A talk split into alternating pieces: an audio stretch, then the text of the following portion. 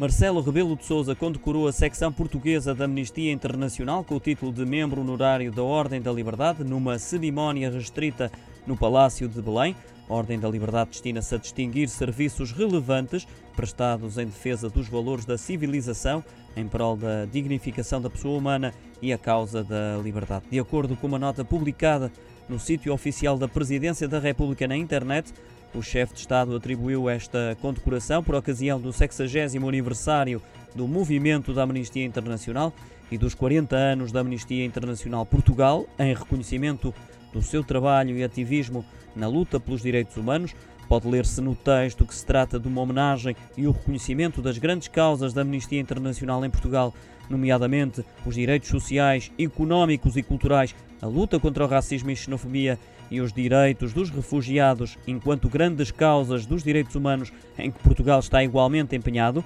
Segundo a mesma nota, as insígnias foram entregues numa cerimónia restrita no Palácio de Belém a Pedro Neto, diretor executivo da Amnistia Internacional Portugal.